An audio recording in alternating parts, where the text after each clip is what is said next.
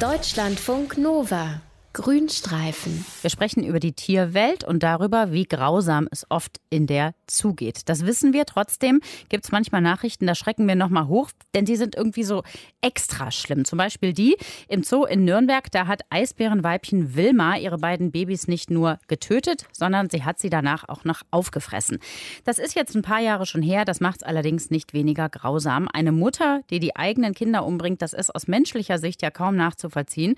Aber es ist ein Verhalten, Verhalten, das in Zoos oder Wildparks und auch in der freien Natur bei Tieren immer häufiger beobachtet werden kann. In der freien Natur, da sind Kindstötungen sogar so häufig, dass Biologen für dieses Verhalten eine eigene Bezeichnung gefunden haben. Infantizid. Was es mit diesem Infantizid genau auf sich hat, das will ich jetzt besprechen mit unserem Tierexperten Dr. Mario Ludwig. Mario, warum machen Tiere das? Warum töten die ihre eigenen Kinder? Also Steffi, die Wissenschaft hat da gleich wirklich eine ganze Palette von Gründen parat, warum es im Tierreich eben zu diesen Tötungen des eigenen Nachwuchses kommt, die aus menschlicher Sicht ja so unvorstellbar sind. Ja. Bei Zootieren sagen die Tierschützer, das ist meistens auf ein gestörtes Sozialverhalten eben durch die Gefangenschaft der Eltern zurückzuführen. Erklärt aber natürlich nicht die Kindstötungen in der freien Natur. Du kannst zum Beispiel beobachten, dass Storcheltern einfach eins von ihren Jungen aus dem Nest werfen oder sogar auffressen. Und das ist ein Verhalten, das wird in der Wissenschaft als Chronismus bezeichnet. Also das ist ein Begriff, der geht auf eine Sage aus der griechischen Mythologie zurück.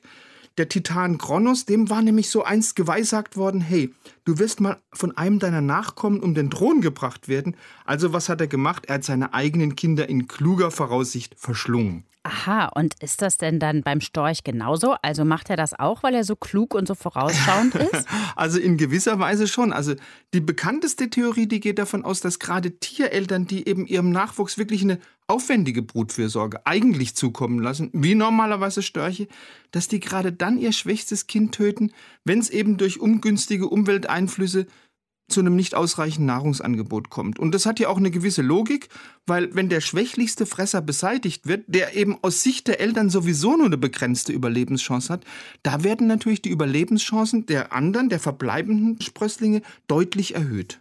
Jetzt hast du von mehreren Theorien gesprochen. Das heißt, es gibt noch mögliche weitere Gründe dafür. Ja, es gibt noch einen relativ bekannten weiteren Erklärungsversuch. Es ist immer so ein bisschen aufgefallen, dass meistens junge Storchenväter oder junge Storchenmütter die eigenen Jungen töten. Und deshalb sagen viele Wissenschaftler, das ist so ein Fehlverhalten, das ist eher auf so noch nicht ausgereifte Brutpflegeinstinkte von Erstbrüdern zurückzuführen. Ist es denn eigentlich so, dass Tiere immer nur ihren eigenen Nachwuchs umbringen? Nee, also manchmal werden auch die Jungtiere von fremden Artgenossen umgebracht machen zum Beispiel oft männliche Löwen, wenn sie die neue Herrschaft über so ein Rudel gekriegt haben. Dann töten die ganz gezielt die Jungen ihres Vorgängers. Das ist ein bisschen so wie im Film König der Löwen.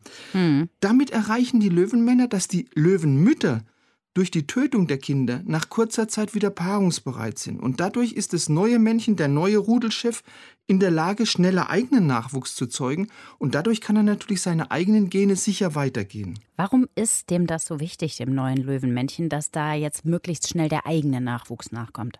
Also es gibt da so Freilandbeobachtungen, die zeigen, dass der Abstand zwischen zwei Geburten bei einem Löwenweibchen so immerhin zwei bis drei Jahre ist. Aber so ein Löwenpascha, dem bleiben gerade mal im Schnitt so drei bis fünf Jahre, bevor er wieder von einem jüngeren und stärkeren Männchen als Rudelchef abgelöst wird.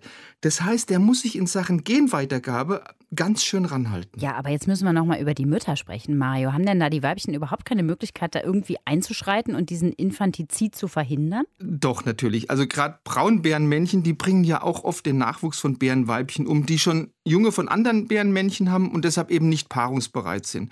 Einfach damit die Mütter wie bei den Löwen wieder in so einem empfängnisbereiten Zustand sind. Und jetzt haben Wissenschaftler von der Uni Wien vor ein paar Jahren beobachtet, dass die Braunbärenweibchen eine ganz raffinierte Gegenstrategie entwickelt haben, eben um diesen Infantizid zu verhindern.